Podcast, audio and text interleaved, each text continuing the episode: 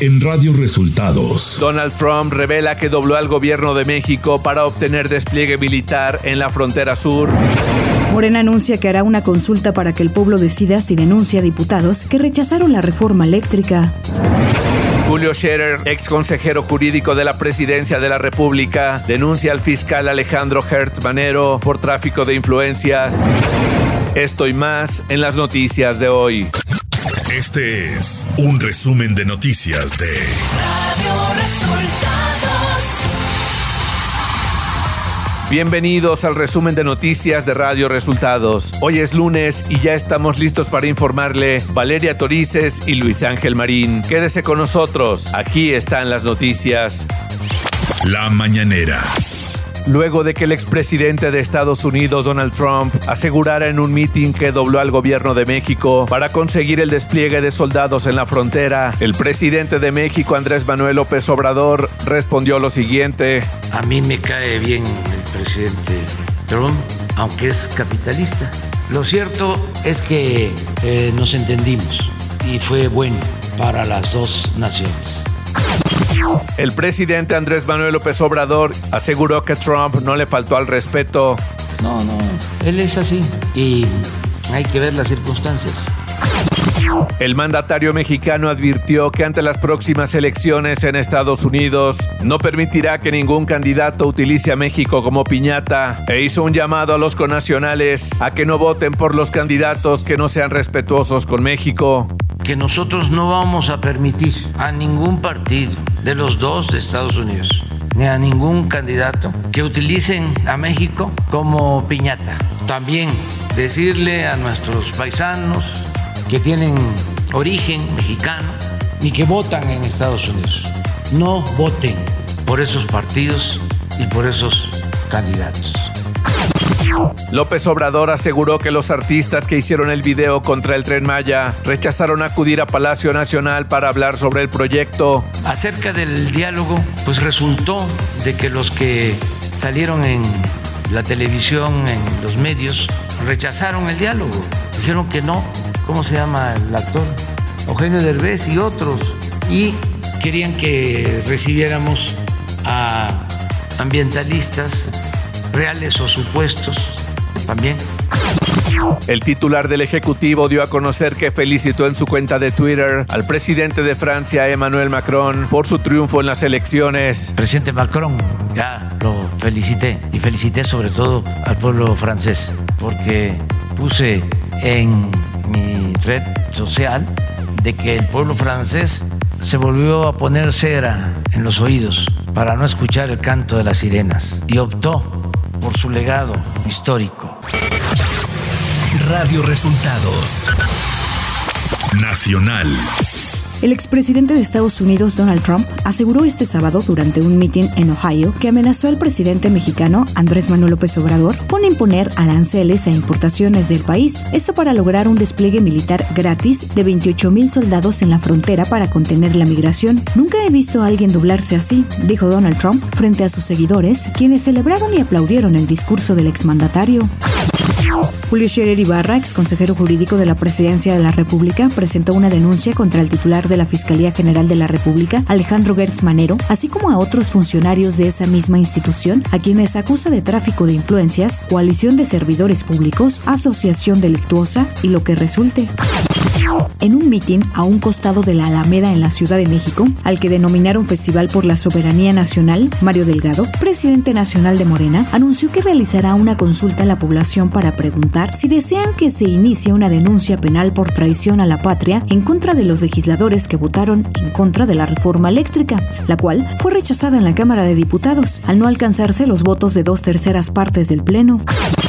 El gobierno federal suspendió el encuentro que estaba programado para este lunes para dialogar sobre el tren Maya con artistas que participaron en la campaña hashtag Sélvame del tren. Debido a que varios de los invitados han declarado públicamente que no asistirán a Palacio Nacional, en un comunicado emitido este domingo por la Presidencia de la República, dirigido a la opinión pública, invitó a que visiten esa región de Quintana Roo y hablen con pobladores que viven a lo largo del tramo 5 del tren Maya. En la editorial de su semanario Desde la Fe, la Iglesia Católica responsabilizó este domingo al Estado mexicano por la monstruosidad de las desapariciones de mujeres, como el caso de Devani Escobar, señalando que ha fallado en materia de educación, en garantizar la seguridad a sus ciudadanos y en asegurar la justicia a las víctimas. Los integrantes del grupo parlamentario del PRI en la Cámara de Diputados advirtieron que los senadores de la Alianza Va por México votarán en contra de la ratificación del exgobernador de Campeche, Carlos Miguel Aiza González, como embajador de México en República Dominicana. Los legisladores priistas señalaron que esto desnuda un pacto inmoral y corrupto entre el gobierno federal y el exgobernador de Campeche. La Secretaría de Educación Pública informó que cambiará los grados escolares del nivel básico escolar por seis fases de aprendizaje, que abarcará desde educación inicial hasta secundaria, como parte de la transformación curricular. De acuerdo con el marco curricular y Plan de Estudios 2022 de Educación Básica Mexicana, la SEP informó también que tras dos semanas de vacaciones por Semana Santa, más de 35.5 millones de estudiantes y más de 2 millones de docentes regresaron a clases este lunes 25 de abril. Economía.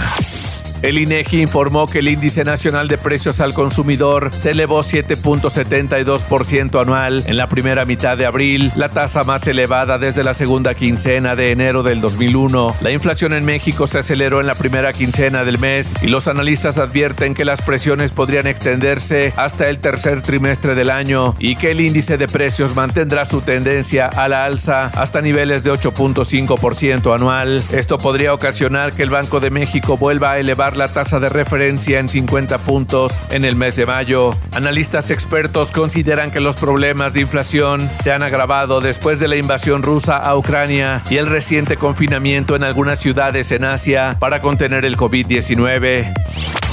Clima.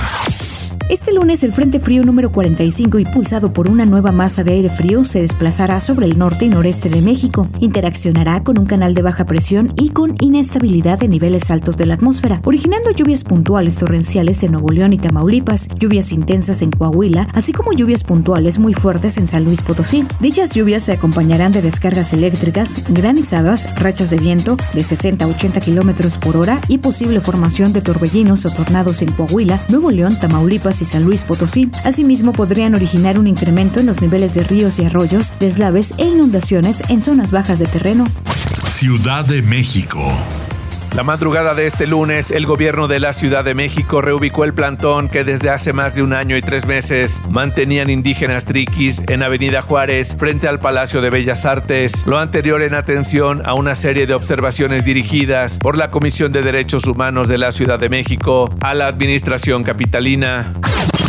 La tarde de este domingo, diferentes colectivas protestaron en el Zócalo capitalino por el creciente número de feminicidios en México y por la muerte de Devani Escobar. Junto a las instalaciones de la réplica de la Capilla Sixtina, exigieron justicia. Algunas de ellas utilizaron las letras CDMX como templete improvisado, desde donde realizaron un pase de lista. Además, pusieron veladoras y flores en memoria de las que ya no están. Información de los estados. También en distintas ciudades del país, diversos grupos se manifestaron este domingo para exigir justicia por la muerte de Devani Escobar, un alto a los feminicidios y el cese a la violencia de género en el país. Mientras que en Monterrey, Nuevo León, tras la localización sin vida de Devani Escobar, colectivas feministas marcharon este viernes 22 de abril para exigir el cese de Aldo Fassi, secretario de Seguridad Pública en la entidad.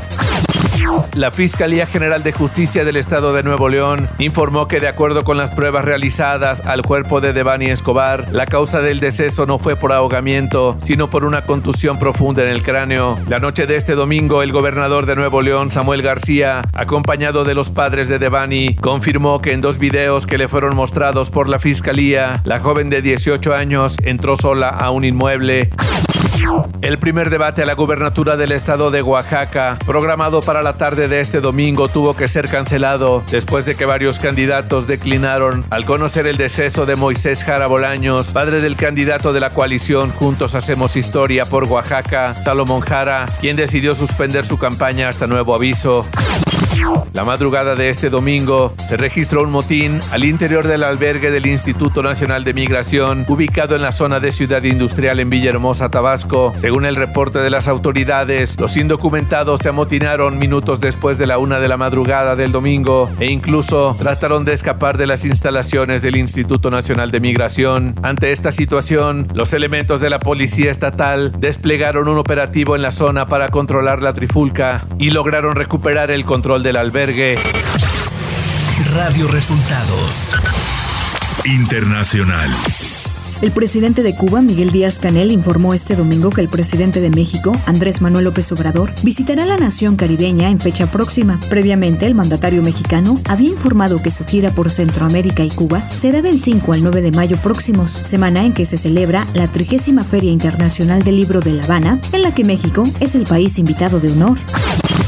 Emmanuel Macron ganó las elecciones presidenciales de Francia defendiéndose de un desafío histórico de la candidatura de ultraderecha Marine Le Pen. Durante la segunda vuelta del domingo, Emmanuel Macron obtuvo el 58.55% de los votos del domingo, lo que lo convierte en el primer líder francés en ser reelegido en 20 años. Macron dijo que su segundo mandato no sería una continuación del primero y se comprometió a abordar todos los problemas actuales de Francia. El secretario general de Naciones Unidas, Antonio Guterres, viajará este lunes a la capital de Rusia, Moscú, donde mañana se verá con el presidente Vladimir Putin. En el marco de la invasión rusa de Ucrania, así lo comunicó el centro de prensa de la ONU a través de su cuenta de Twitter, donde detalló que el martes también sostendrá un almuerzo y una reunión de trabajo con el ministro de Exteriores ruso, Sergei Lavrov. Según explicó la portavoz adjunta de Naciones Unidas, Erika Neko, el objetivo principal del viaje del secretario general es alcanzar una vía para el fin de las hostilidades y silenciar las armas en el este de Europa. El principal distrito del centro de Pekín, Chaoyang, con 3.5 millones de personas, ordenó realizar pruebas masivas a sus habitantes y quienes trabajan en ese sector de la ciudad, donde operan varias empresas multinacionales y embajadas. Las filas para hacerse la prueba de coronavirus rodearon los centros comerciales y edificios de oficinas. Las advertencias de un brote de COVID en la ciudad generaron el domingo una estampida a los supermercados de Pekín en busca de productos esenciales. Tecnología. La instalación del botón para editar publicaciones en Twitter es un hecho y concederá a los usuarios un margen de una hora para realizar los cambios que crean convenientes e indicará que la publicación ha sido modificada con un nuevo icono, por lo que los usuarios de Twitter podrán distinguir los tweets que han sido editados, ya que estos mostrarán el icono de un lápiz ubicado junto a la fecha de publicación y será visible dentro del tweet como en la línea de tiempo.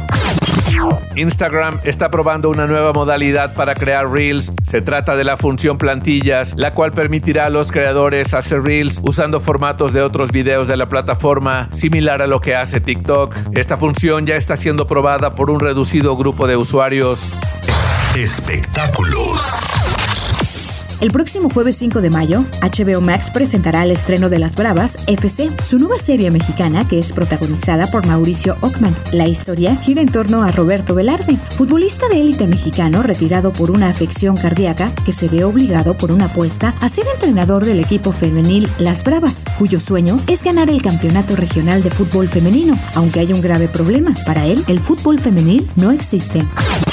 Se reveló que Netflix invirtió 30 millones de dólares en cada episodio de la cuarta temporada de Stranger Things, lo cual la convierte en una de las series más costosas. Los creadores, Matt y Ross Duffer, habían anunciado que la última temporada se divide en dos partes, la cual, la primera, se estrena el 27 de mayo. Deportes. El piloto neerlandés Max Verstappen de Red Bull ganó este domingo el Gran Premio de Emilia Romagna en el circuito Enzo y Dino Ferrari de Imola, Italia. El piloto mexicano Sergio Checo Pérez llegó en segundo lugar y el tercer puesto fue ocupado por el británico Lando Norris de McLaren. Los Tuzos del Pachuca son los líderes del torneo Grita México Clausura 2022 de la Liga MX tras vencer tres goles a cero a los Rayados de Monterrey en el partido correspondiente a la jornada 16. Por su parte, Cruz Azul suma su quinta derrota como local al perder un gol por cero en el Azteca ante el Atlético de San Luis. Y hasta aquí las noticias en el resumen de Radio Resultados. Hemos informado para ustedes Valeria Torices y Luis Ángel Marín. Que tengan un excelente inicio de semana.